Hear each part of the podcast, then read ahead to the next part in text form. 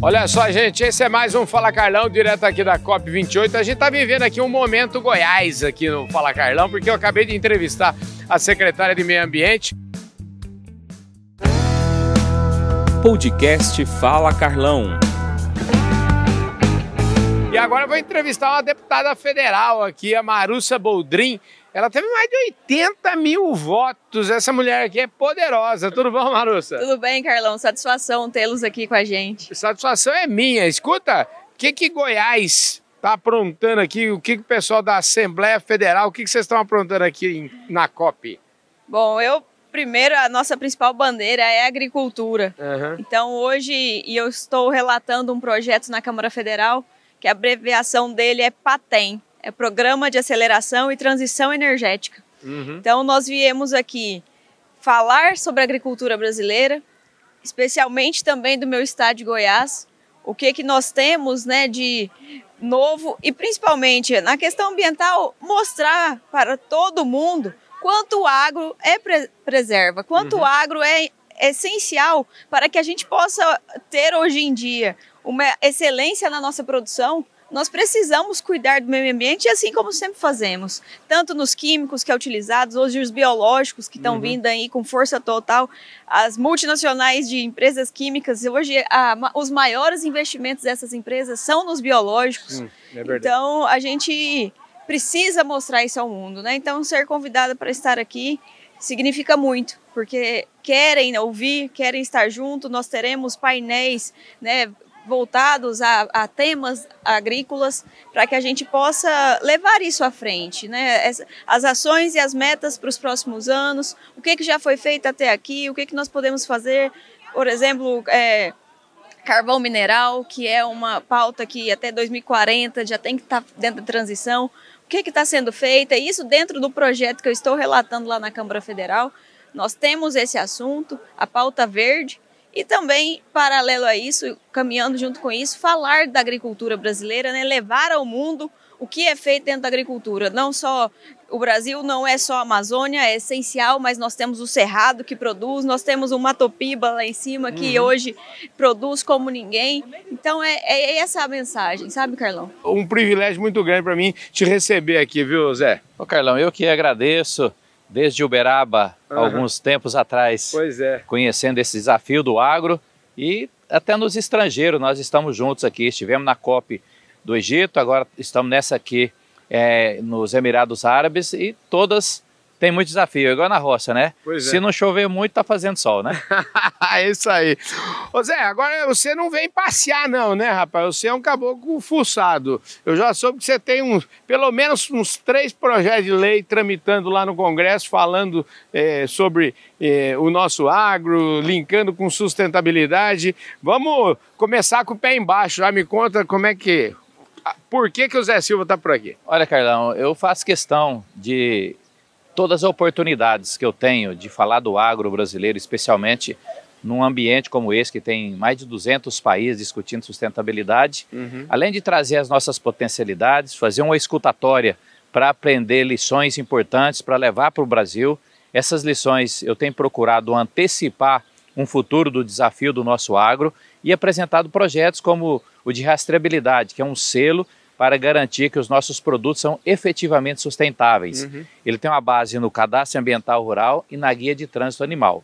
Outro projeto importante e que esse ano mereceu um debate muito forte no Congresso Nacional é o mercado voluntário de carbono. Já que o Brasil tem 62% de toda a sua extensão territorial coberta com florestas nativas, que nós chamamos de conservação, é preciso que o Brasil se aproprie desse mercado e tenha vantagem competitiva de remunerar os nossos produtores por ter sua reserva legal, por produzir e preservar o meio ambiente. E naquela que nós estivemos juntos, lá em Sharm el Sheikh, inclusive uma daquelas entrevistas que você gravou, eu estava ali fazendo uma escutatória de um estudo feito por uma entidade que tem sede em Lisboa, mas é, ela é liderada por uma brasileira, uma cientista, que é um assunto chamado de taxonomia, ou seja, a classificação das atividades econômicas, das políticas públicas, dos projetos de pesquisa de acordo com a sustentabilidade. Aqueles projetos mais sustentáveis receberão um selo verde, aqueles que tem mais poluição, impacta mais o meio ambiente, ele parte de um vermelho escuro até esverdear. Ou seja, é importante você classificar essas atividades para que quem dizer que é sustentável tem que provar.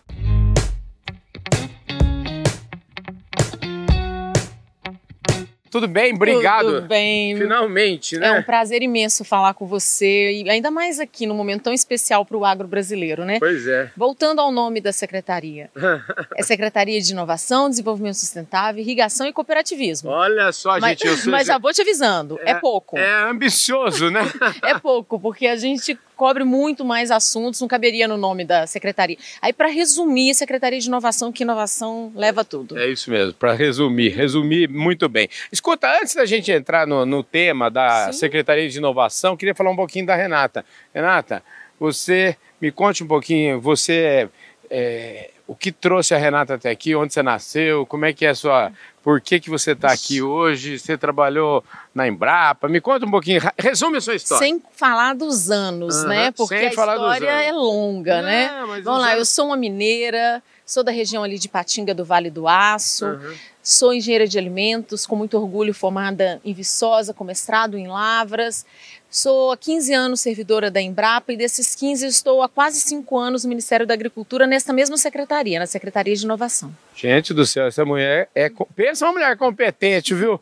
Sim, já basta só, se faz as contas aí, vocês já vão entender o que eu estou falando. O negócio é o seguinte, viu?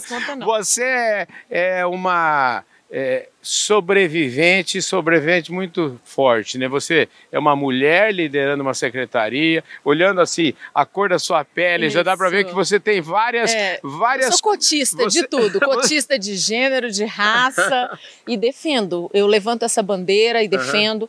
porque eu acho que cada passo que eu dou é um a menos que as minha, a minha filha vai dar, as mulheres, as jovens vão dar. Uhum. Então a gente tem que ainda fazer essa busca no Brasil, dentro do agro ainda mais, porque o agro é um, é um ambiente conservador, masculino. Uhum. Mas eu acho que tem sido bem recebido, tem sido uma jornada agradável, divertida. Tem sido sim. Eu lembro que eu te vi pela primeira vez assim pessoalmente, conheci ela, inclusive num ambiente de selecionadores de zebu. A gente estava em Uberaba. Foi, e eu me lembro bem, o ministro, foi a primeira vez, inclusive, que eu conversei com o ministro lá, fui super, muito bem recebido, já conversei com ele várias vezes, é, é, assim, foi de uma abertura muito grande, e vocês estavam lá fazendo um negócio que eu acho que é fundamental, Sim. quer dizer, um servidor público indo é, é, numa entidade de classe, ou seja, fazendo questão Sim. de estar junto, né? Eu Sim. acho que isso é legal, né? Essa é uma proposta do ministro que ele chama de gabinete itinerante, uhum. é levar todo, toda a estrutura, toda a máquina do Ministério da Agricultura onde realmente precisa,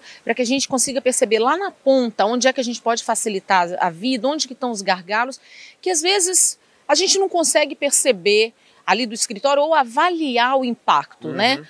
Então, é uma atividade que a gente vem fazendo, já fizemos um circuito em vários lugares do país e a gente vai fazer muitos outros e que dá um, um resultado muito positivo. Eu vou falar com o Raoni Rajão, ele é um especialista em meio ambiente, é professor universitário, é craque lá de Minas Gerais, sabe o que é um balde de leite, é acostumado com agronegócio e hoje ele é diretor de controle de desmatamento do meio, no Ministério do Meio Ambiente. Vai conversar conosco. Acabou de participar aqui de um painel sobre rastreabilidade.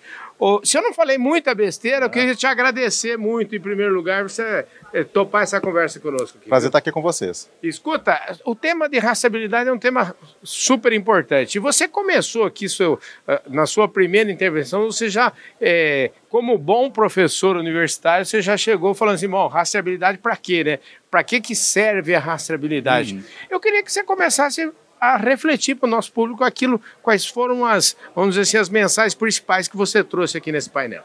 Não, então, antes de tudo, é importante esclarecer isso, né? Uhum. Estabilidade para quê? Rastrear é seguir, uhum. né? é saber a, por onde passou um certo produto e, a partir daquilo, saber se ele tem certas características ou não. Uhum. É importante a rastreabilidade sanitária, que é aquela que a gente conhece, para garantir que o produto é saudável, que o produto não está ligado né, a nenhum problema. Né? Mas é também cada vez mais exigido a rastreabilidade da origem ambiental daquela produção. Uhum. Né? Ou seja, é, independente de se um bezerro né, ele, é, ele é saudável ou não, é importante saber se ele foi produzido numa área com desmatamento, às vezes repassada para uma outra fazenda e assim por diante. Uhum. Né? De modo tal, a, a partir dessa informação, né, o comprador, seja o produtor na hora de comprar o bezerro, seja o frigorífico na hora de comprar o boi gordo, uhum. saiba de onde onde está vindo aquele produto, possa fazer melhores escolhas e, com isso, andar na direção né, do desmatamento zero no Brasil, que é a nossa meta para 2030. Pois é, a gente. Esse é um assunto bastante, vamos dizer assim, é, é bastante importante, bastante delicado e bastante complexo. Né? Uhum. Eu tive recentemente, participei de um evento lá em Marabá, onde esse assunto também teve na pauta, ou seja, é, na verdade, sim, já passou da hora, obviamente, da gente. É, é, primeira coisa para a gente resolver problema é a gente saber que ele existe, onde é que eles estão. E, e, eu queria saber também o que você pensa em relação a uma coisa que é fundamental, que é uhum. é a inclusão. Ou seja, ontem eu participei de um evento com o Ratan Lau, que é, é nosso é, cientista e ganhador do prêmio Nobel, e ele diz assim, na, na frase final dele assim, não podemos deixar ninguém para trás, ou seja, não, não pode ficar nem um fazendeiro para trás. Eu queria que você, enfim, trabalhasse um pouco esse tema. Não, perfeito. O nosso entendimento é que a gente não pode colocar né, inteiramente nas costas do produtor o custo dessa exigência que está vindo cada vez mais nos mercados. Né? A função sim. do governo é ajudar nisso também. Uhum. Né? E o produtor, ele já teve o custo de fazer o cadastro ambiental rural. Uhum. Ele já teve o custo e tem um custo de manter, de toda vez que vai vende o gado, que compra gado, você tem a GTA, etc. Ou seja, o governo já tem um conjunto de informações muito grande. Uhum. Então cabe ao governo utilizar essas informações da melhor forma possível.